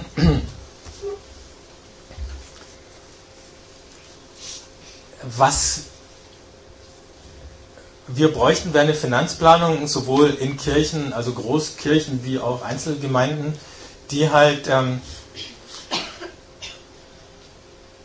nicht die Bestandswahrung äh, zum obersten Ziel setzt, sondern die ähnlich wie ein Bauer, der immer wieder Saatgut zur Seite legen muss, damit er für, den nächsten, äh, für das nächste Jahr wieder was säen kann, die sich genau nach diesem Prinzip verfährt. Ne? Und zwar je großzügiger du säst, das ist ja auch ein biblisches Prinzip, desto größer fällt die Ernte aus. Ne? Wir, glaube ich, säen minimalistisch und hoffen, dass die Ernte gerade noch reicht. Ähm, da müsste man sich einen beträchtlichen äh, Anteil vornehmen des Gesamtbudgets von der Organisation, egal welches ist, wo wir sagen, wir experimentieren ähm, und das kann verbrannt werden. Also wir müssen lernen, wir müssen Experimente machen. Wir dürfen nicht gleich noch fragen, was es jetzt schon bringt. Also sozusagen Forschung und Entwicklung. Ja. Ähm, und das Zweite ist, ähm, wir müssen auch investieren in Dinge, die jetzt nicht unmittelbar der eigenen Gemeinde und Gemeinschaft nutzen. Also ähm, vieles, was du in soziale Aktivitäten hinein investierst, wird nie, zumindest in Form von Geld, oft nicht mal in Form von Leuten irgendwie zurückkommen in die eigene Gemeinde. Ähm, wenn man jetzt anders rechnet, dann kann man durchaus sagen, es äh, zahlt sich trotzdem aus, weil eben es eine Menge Beziehungsbrücken zu Menschen oder in die Gesellschaft als Ganzes äh, baut, über die dann möglicherweise erst Jahre später auch das Evangelium wandert oder so, oder weil es auf jeden Fall auch eine völlig andere Wahrnehmung in der Gesellschaft fördert von dem, was Christen sind und was Kirche ist. Wenn man das ein bisschen weiter denkt, dann kann man auch sagen, in irgendeiner Form äh, rechnet sich das. Das Schwierige ist ja halt in dem Moment, wo du so eine Planung umstößt und sagst, wir ziehen hier aus diesem und aus jenem Bereich äh, was ab, um es in neue Dinge zu investieren, dann gibt es erstmal äh, Ärger, lange Gesichter und äh, viel Herzeleid. Ja. Ah, ja, Entschuldigung. Stimmt. Ähm, Gottesdienste, also ich bin da sehr entspannt, wenn. Also wir müssen einfach sehen, ähm, wie viel Gottesdienst ähm, tut uns gut und brauchen wir. Wir brauchen möglicherweise nicht den einen großen Gottesdienst, in den wir alle reinbringen, sondern es kann durchaus sein, dass sich das der Schwerpunkt des geistlichen Lebens in kleinere Einheiten verlagert. Ich bin aber jetzt nicht zwingend der Bilderstürmer, der sagt, wir machen keine großen Gottesdienste mehr oder so, sondern ich denke, das ist wieder eine Sache, die, die muss man vor Ort entscheiden und man muss sehen, was Sinn macht. Und möglicherweise kann man sich auch nicht ähm, einmal entscheiden und dann ist es für Jahre so richtig, sondern da kann der Akzent wechseln und vielleicht merkt man, manchmal braucht man eine größere Gruppe, damit man einfach auch, also grundsätzlich glaube ich, wir brauchen auch große Einheiten, wo viele Leute zusammenkommen, damit man einfach spürt, wir sind jetzt nicht einfach nur ein kleiner Haufen von ein paar Idealisten und Spinnern, ne? sondern wir sind viele. Ne? Deswegen seid ihr hier zusammen aus dem großen Radius, weil ihr irgendwie merken müsst, ähm, denkt nicht nur ich so oder nicht nur ich stelle diese Fragen. Oh, und dann braucht man wieder das kleine, persönliche, intensive. Ich glaube nicht, dass es irgendeine Regel gibt. Dich so sehe, erinnert mich das an diesen Spot mit dem PC versus Mac und äh, Christian versus, also diesen etwas konservativen Christen. Kennst du das? Ich kenne nur den Mac. Ja, das gibt es auch im Christenform, den etwas missionalen vielleicht gegen den äh, strikt konservativen, der seinen äh, Spendenumschlag schon in, der, in, der, in, seiner Anzugtasche natürlich hat und der coole Mac-Typ, der eben so Jeans und so wie du aussieht. Ja, äh, erinnert mich. Ich weiß nicht, kennt das jemand außer mir? Nein. Schön. Tobi. Was, was begegnet dir? Also die Frage ist, ähm, ist das vielleicht auch eine Generationsfrage, eine Prägungsfrage und eine Frage von dem, wo bewegt man sich selbst?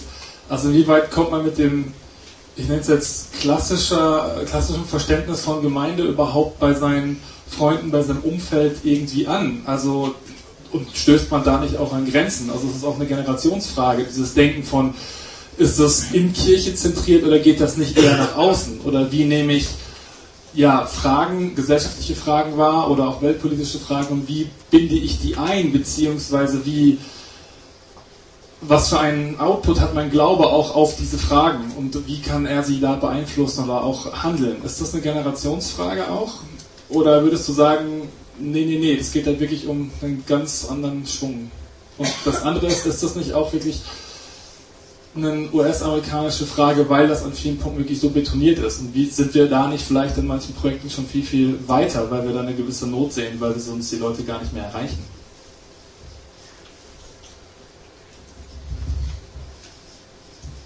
Sammeln? Äh, Oder die war groß, die Frage, die ne? war groß, ja. Das ist eine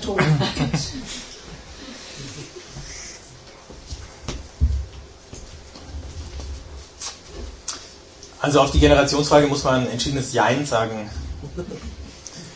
Ähm, Ich glaube, der Umbruch, den wir da erleben, der ist sehr viel größer als der für eine Generation. Sondern ähm, da hat sich, äh, was jetzt sozusagen, da ist etwas endgültig in Auflösung, was viele, viele Generationen gehalten hat. ne? Man konnte sich sagen wir, über die letzten zwei Generationen die Illusion noch erlauben, dass es weiterhalten würde. Ähm, Je jünger du bist, desto weniger kannst du die Illusion noch aufrechterhalten. Deswegen ist es jetzt nicht diese klassische Generationenfrage, ne, wo die Jungen irgendwie die, äh, die Älteren irgendwie äh, aus dem Weg kriegen wollen, um endlich mal machen zu dürfen, was sie schon immer wollten. Oder ähm, so, das ist es, glaube ich, nicht. Aber sicher so, dass eben klar, ähm, wenn du mit mehr äh, Pluralität und Pluralismus groß geworden bist, dann bist du das von Anfang an gewöhnt. Ne? Wir sind mehr gewöhnt als ein Amerikaner in der Regel. Also vor allen Dingen so der Mittelwesten-Amerikaner, Bible Belt. Ähm, der ist ja noch sehr viel Homogenität äh, gewöhnt und eben die Konkurrenz zwischen Gemeinde und Gesellschaft jetzt im, im Allgemeinen. Ne? Das hast du hier schon auch noch. Es gibt noch so Regionen, so im katholischen äh, Oberpfalz oder irgendwie sowas. Ne? Da ist äh, CSU, katholische Kirche und äh, Dorfvereine oder so, alles das Gleiche. Das sind immer die gleichen Leute. Aber geh in eine Großstadt und du, da ist schon überhaupt nicht mehr dran zu denken.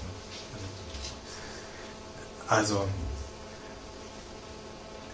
insofern, ja, wir sind hier ein bisschen weiter als, äh, als die Amerikaner. Die Fragestellung ist aber durchaus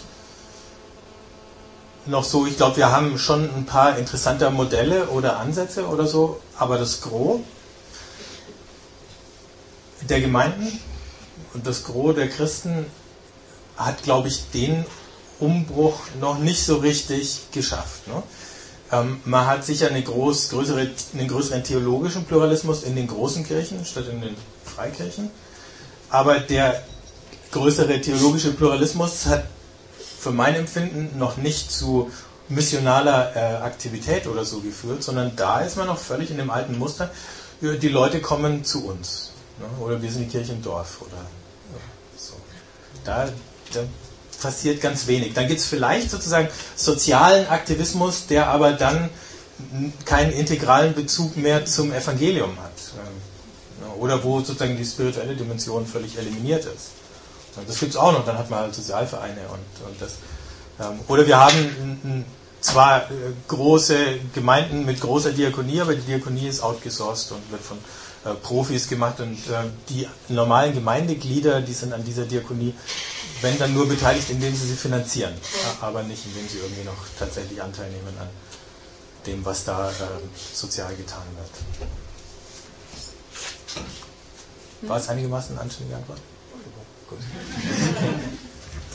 Das mit den Generationen können wir hoffentlich ja auch heute Abend noch mal ein bisschen beleuchten. Wir haben ja extra Vertreter der ganzen Generation uns ähm, ausgesucht oder angesprochen und dann könnt ihr auch in dem Bereich noch Fragen stellen. So, jetzt machen wir, ich würde vorschlagen, wir machen jetzt eine letzte Runde. Ich sammle noch mal so drei, vier und dann könnt ihr nämlich mal ähm, gleich frische Luft schnappen und die Sonne ein bisschen genießen und wir sagen euch dann noch, wie es weitergeht für heute.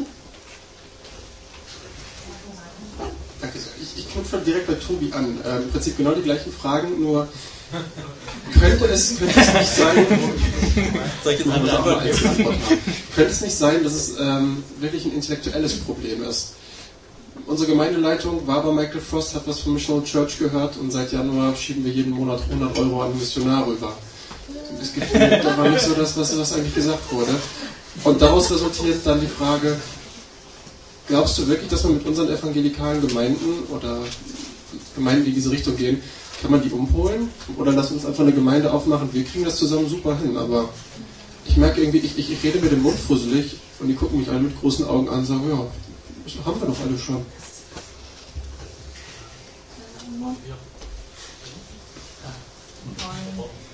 Ähm, ich habe eine Frage, die man, glaube ich, kurz beantworten kann. Ich weiß nicht, ob ich sie kurz stell, äh, formuliert kriege in der Fragestellung, aber ich versuche es mal.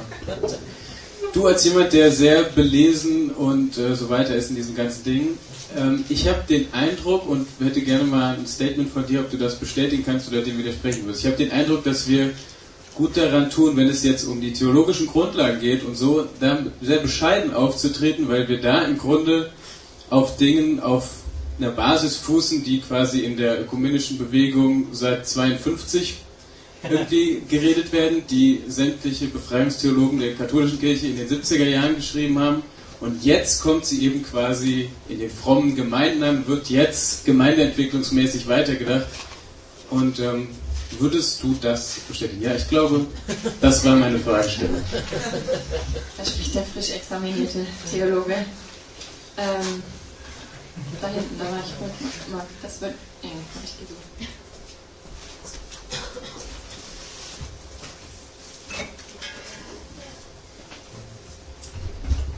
Ähm, ich bin ja noch sehr verhaftet in der Kultur des Skeptizismus und äh, äh, de, der, des Fatalismus und äh, deshalb, also wenn ich das alles höre, dann finde ich das super und das klingt irgendwie faszinierend und ich mag das Dynamische.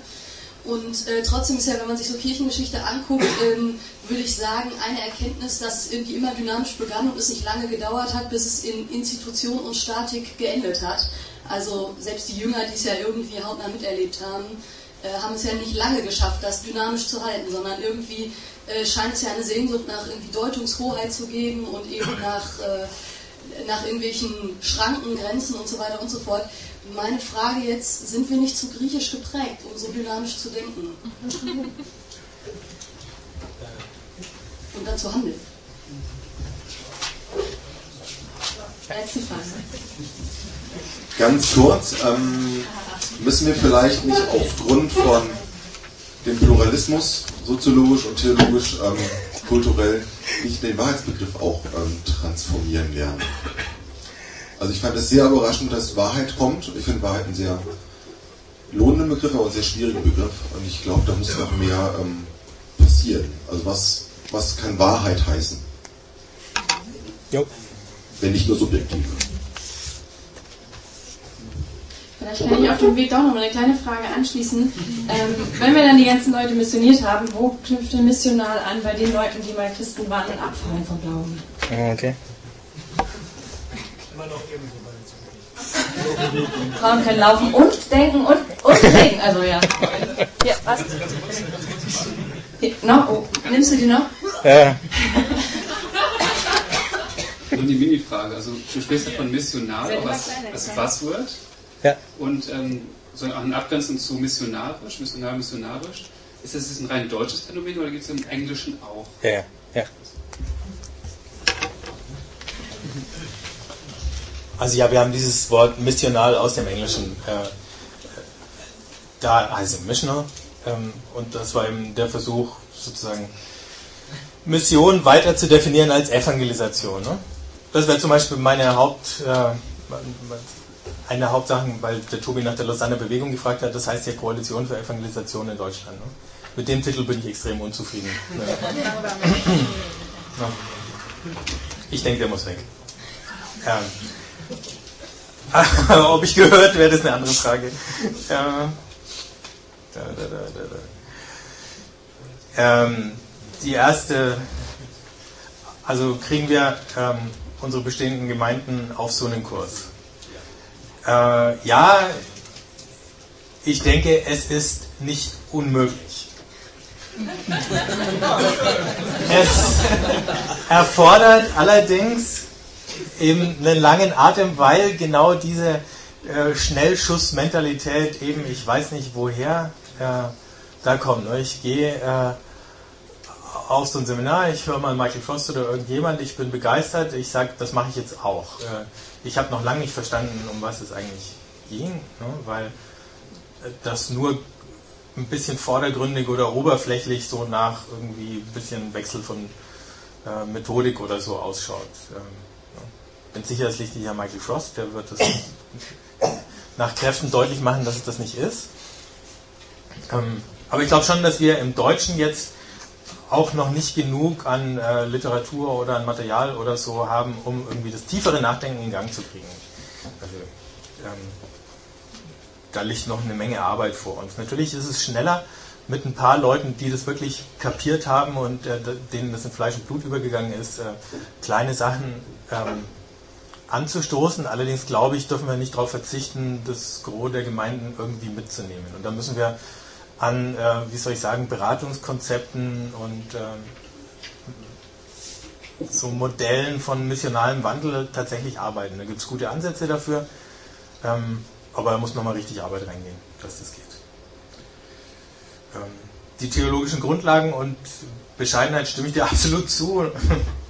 ähm, ist doch schön zu sehen, dass man jetzt äh, in der Lausanne-Bewegung oder, oder wo auch immer äh, sagen wir mal, eher bei, der, bei dem progressiven Flügel da angekommen ist, wo Moltmann in den 70ern war. Äh, und heute noch ist äh, und das alles irgendwie wohlwollend verfolgt. Ich meine, der freut sich ja über sowas. Man muss natürlich gleichzeitig sehen, dass äh, sowohl die katholischen Befreiungstheologen als auch eben Leute wie äh, Moltmann und andere, äh, die jetzt viele mit Begeisterung lesen, die ja trotzdem auch in den großen Kirchen Randphänomen waren. Die Befreiungstheologen wurden äh, zum großen Teil katholisch marginalisiert, wenn nicht, äh, dass sie nicht, also gerade, dass sie nicht ihre Lehrerlaubnis verloren haben. Manche von ihnen haben sie ja verloren, andere nicht. Ähm, und sind heute noch nicht katholischer Mainstream. Ne? Und genauso ist es halt auch in der evangelischen Kirche.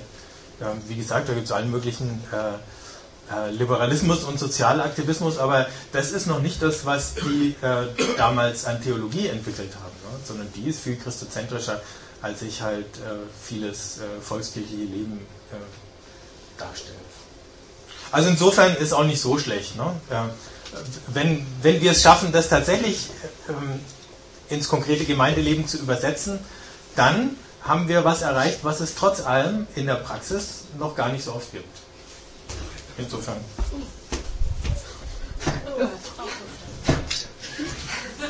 Die Blumenvase. Ja.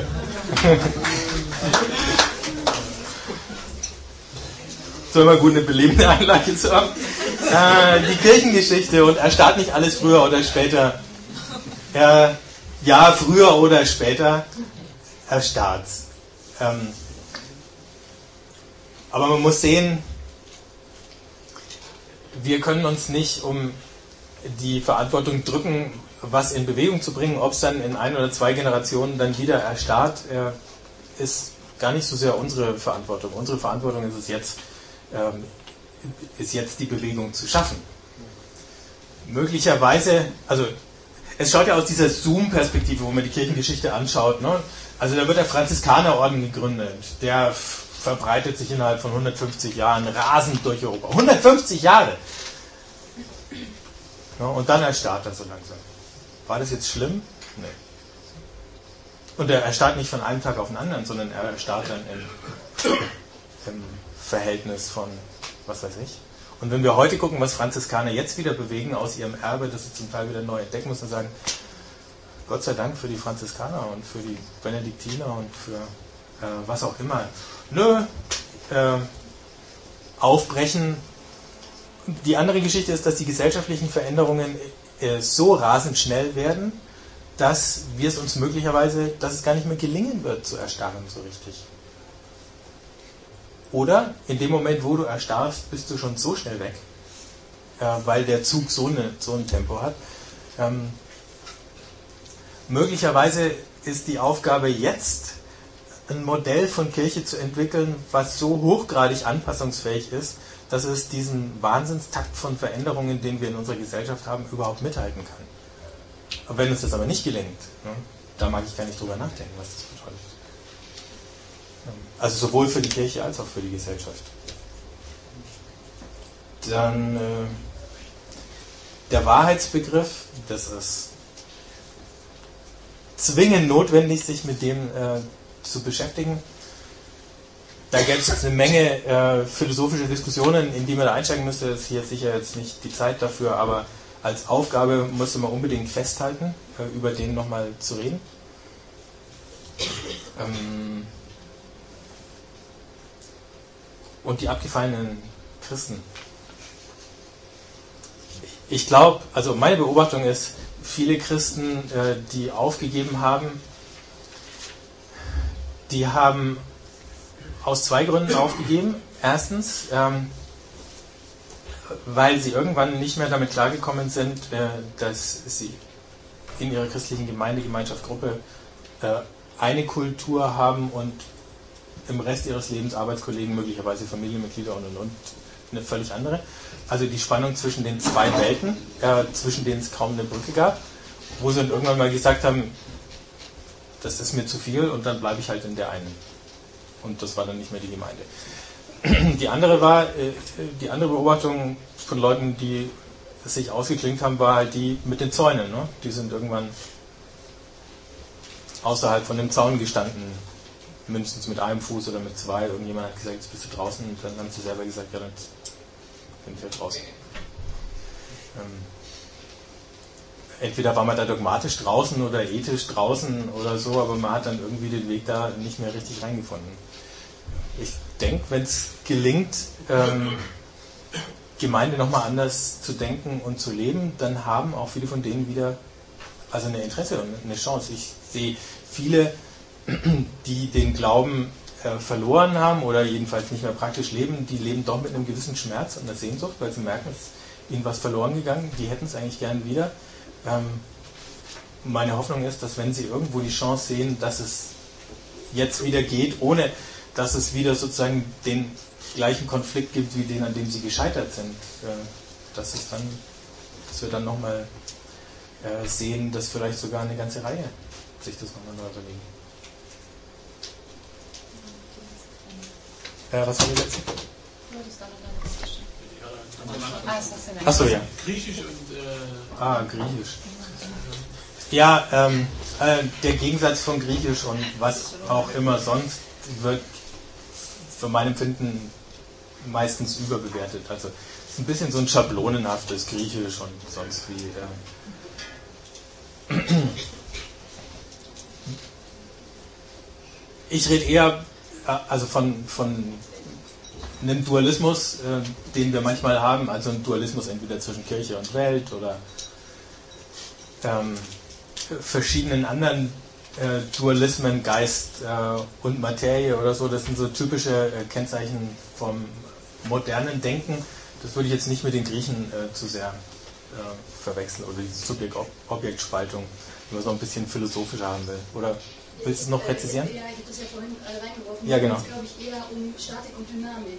Also ich habe den Eindruck, ne, ich lese die hebräische Bibel und mich fasziniert das, die können unterwegs sein, das ist ja. sehr, sehr dynamisch. Ich merke aber, dass ich in meinen eigenen Denkstrukturen, die ich äh, so in meiner Prägungszeit oder so mitgekriegt habe, schnell an Grenzen stoße und das nur bis zu einem gewissen Punkt und irgendwie auch nur auf einer theoretischen Ebene mitdenken kann Okay. und irgendwie auch merke, ne, wir können uns hier damit auseinandersetzen, Ja. aber die Leute, die wir ja dann irgendwie erreichen wollen, äh, die denken auch in diesen Bahnen. Ja.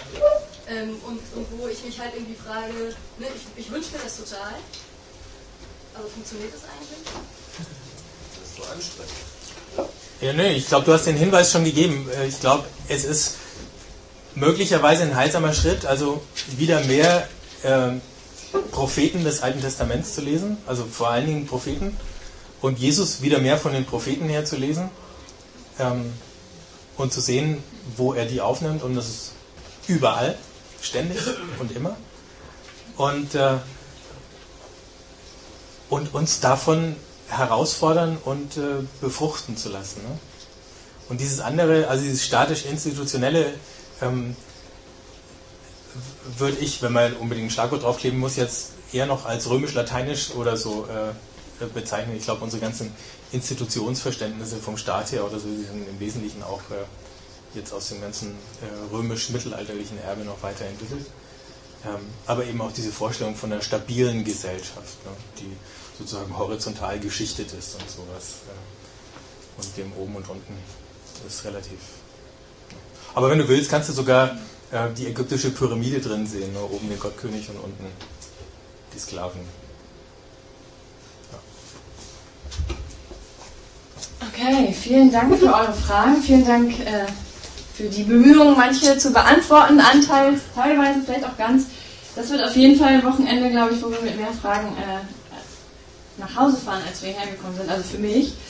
Ähm, so, ich erzähle euch jetzt mal noch mal ein paar pragmatische Sachen, wie es jetzt weitergeht und äh, zum Thema Griechisch. Einige haben Hunger. Es gibt um Viertel nach zwölf Mittagessen. Wieder da unten, wo wir gefrühstückt haben. Vorher möchte ich die bitten, die noch nicht angemeldet sind, bitte bei dem Café sich mal anzumelden. Da ist dann die Efi oder einige von den lieben Leuten, die sie mitgebracht hat, über die Anmeldung irgendwie managen, nochmal fragen, habt ihr schon bezahlt oder braucht ihr eine Bestätigung? Solche Dinge. Wer noch Lust hat, das alles mal spirituell sacken zu lassen, kann um 12 auch am Gebet teilnehmen, was hier im Kloster stattfindet, da vorne in, diesen, ähm, in der Klosterkirche. Genau. Also 12 Uhr Gebet, 12.15 Uhr dann Mittagessen. Und dann habt ihr mal richtig schön Pause bis 3 Uhr, um dieses wundervolle Wetter zu genießen. Ja, für das wir sehr dankbar sind. Und ihr habt auch Zeit, euch aufzustylen, weil wir möchten dann um drei uns alle treffen und ein Foto machen. Und danach gibt es für die, die, die auch denken, boah, ey, Theorie, ich kann nicht mehr, die ein bisschen was Praktisches auch mal brauchen oder vielleicht auch in der Praxis, ähm, im praktischen Arbeiten Sachen auch vielleicht verarbeiten, gibt es ein paar Workshops. Dazu sagt der Pascal gleich noch ein bisschen was. Es gibt auch einen theoretischen Workshop für die, die noch nicht genug haben. Da sagt der Markus gleich noch was dazu. Und dann haben wir ähm, bis 18 Uhr für solche Sachen Zeit. Und dann gibt es nämlich das Abendgebet, auch wieder in der Kirche, und dann um 18.30 Uhr Abendessen. Genau, und um 20 Uhr machen wir dann mit diesem Podium weiter, von dem wir eben schon gesprochen haben. Und heute Abend gibt es Late Night Worship mit dir und deinen coolen Kollegen. Genau. In, in dem Nachtcafé, wo wir gestern Abend auch schon gesessen haben. Genau, dann möchte ich jetzt mal den Gofi, den Markus und den Paco bitten, dass ihr mal kurz nochmal was sagt zu den Workshops, damit ihr euch schon drauf freuen könnt. Die stehen auch nochmal alle an der Liste im Café. Ich würde mal sagen, Markus fängt an. Ja, ganz grob läuft es so ab, dass wir drei Schichten haben. Um 3, 15 Uhr gibt es zwei praktische Workshops. Dazu Gofi und Paco. Ähm, ich überlege gerade, ob ich meinen Workshop umschmeiße. ähm, also, eigentlich hatte ich äh, angeboten, einen Workshop über, über Carraro TV zu machen. Ähm, Tobi, du kannst mitmachen, darum weißt du noch gar nichts, ne? Ähm, Er wusste auch vor zwei Tagen noch nicht, dass er hier sein wird. Ja, stimmt. Spontan, ich. Ich versuche halt die ganze Zeit gerade innerlich die Verbindung zum Missionar herzustellen und so hundertprozentig gelingt mir das noch nicht. Aber wenn ihr mir dazu dabei äh, zugucken wollt, könnt ihr um 15 Uhr hierher kommen. Dann erzähle ich was über dieses Projekt Karacho TV. Es ist ja auch ein bisschen was über, übers ähm, Ausgesandtsein und ähm, zu den Menschen hingehen. Und ähm, äh, das machen wir um 3 Uhr hier. Ja. Nach dem Foto. Nach dem Foto, selbstverständlich. Genau, der Hannes und ich, wir beschäftigen uns jetzt schon länger damit, wie können wir uns selber und anderen Menschen dabei helfen, ihr, euer, dein Glaubensleben zu leben, auch mit der Frage missionalem leben, wie kann es gelingen? Und wir machen einen ganz praktischen, äh, kreativen Workshop im langen Gang unten. Und zwar haben wir vier Dinge mitgebracht, die wir entwickelt haben oder abgeguckt haben oder äh, neu entwickelt haben oder verändert haben, die man herstellen kann. Äh, da gibt es Dinge, die sind in 10 Minuten fertig und manche brauchen vielleicht eine Stunde. Und äh, wir stellen die kurz mal vor. Hannes fängt mit dem an, was er gehabt hat. Und zwar haben wir uns zum einen gefragt, wie kann man eigentlich beten? Ähm, da gibt es unterschiedliche Ideen und haben vor allem festgestellt, dass es im Protestantismus ähm, keine Hilfen gibt, weil wir da irgendwie gegen sind. Ich weiß auch nicht ganz genau warum. Ähm, es wurde dann äh, irgendwann ein Gebetsarmband entwickelt, äh, das nicht so tragbar ist, weil es mit goldenen und blauen und grünen und was weiß ich, allen farbigen Perlen ist. Deswegen haben Paco und ich ein einfarbiges entwickelt, das wunderschön zu tragen ist.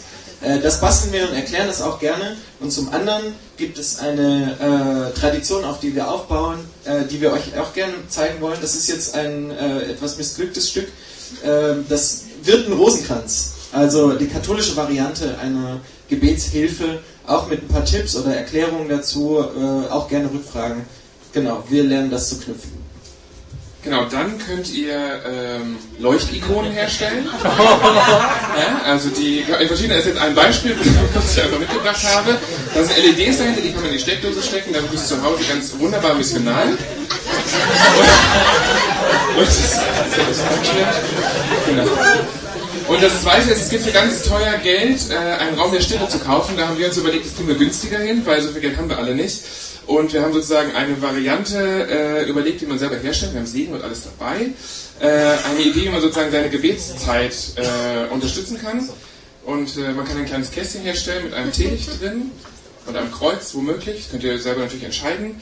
Was man anzünden kann, um zu beten und seine stille Zeit zu Hause machen oder missional zu verschenken oder wie auch immer. Oder an die Arbeit mitzunehmen. Genau, das könnt ihr auch herstellen. Wir haben für all diese Sachen äh, viel Material dabei und freuen uns, wenn ihr Lust habt mitzumachen. Äh, unterschiedliche Preisklassen, ein bisschen Geld muss ich Material nehmen, aber es liegt zwischen 3 und 10 Euro, also wirklich nicht viel Geld. Das wäre toll, äh, wenn das möglich wäre und ihr euch einladen lasst, mitzumachen. Und wir haben auch darauf geachtet, dass möglichst viele Sachen fair und in Deutschland produziert sind davon. Also nach dem Foto beginnt pünktlich zum Daumen der Glanzschale. Ja, zwei Stunden, genau, zwischen bis von Genau, ja, von 15 Uhr, das ist die ganze Zeit heute. Bis 17 Uhr, 16 Uhr äh, geht es hier nochmal ganz kurz so um, um Thema Kirchengeschichte. Äh, der Begriff Missionar kommt ja vom Begriff Mission. Und manchmal, glaube ich, missverstehen wir das, glaube ich, weil wir das zu sehr vom Verständnis der Gemeinde verstehen, nicht vom Begriff der Mission. Das sind fast alles Missiologen gewesen oder auch die Ordensleute, die aus der Mission das beschrieben haben. Deswegen ist es vielleicht für uns Evangelikale manchmal schwer verständlich, dass, weil es nicht so recht existiert. Also es geht so im Blick auf die Kirchengeschichte von Bewegungen, die, wo ich meine, die heute inspirieren können.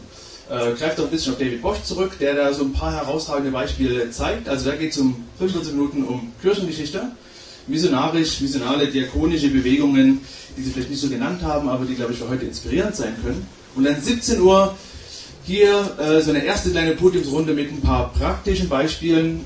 Wahrscheinlich sind das alles Gruppen, die sich selber nicht, oder die bezeichnen sich selber nicht als missional, aber ich glaube, die haben ganz zu Recht was zu sagen, wie man außerhalb der beiden Schubladen nur Gemeinde nichts machen oder Missionar in Afrika zeigen. Es geht, es gibt ganzheitliche Arten und Weisen, wie man Evangelium lebt. So, auch wenn die sich selber nicht so bezeichnen, glaube ich, dass es Sachen sind, wo es ganz toll wäre, mehr zu hören, wie machen die das praktisch, was kann ich davon lernen, wie kann ich das umsetzen. Also 15 Uhr die praktischen, hier und im Langgang, 16 Uhr das Seminar hier und 17 Uhr die Talkrunde auch hier. Gut, Dankeschön. Genau, also euch jetzt noch kurz ein paar Minuten